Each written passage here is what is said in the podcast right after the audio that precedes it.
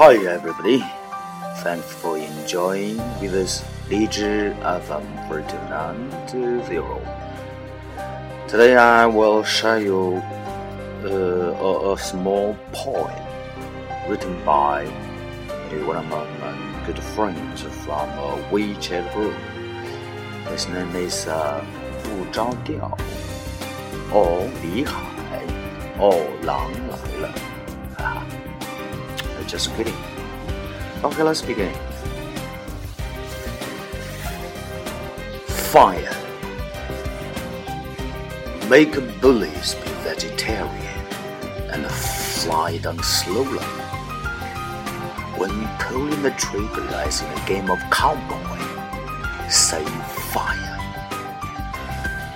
Bully shot a shoe better be written with while Billy shots little white rabbits, better be with carrots for them to get ready meantime.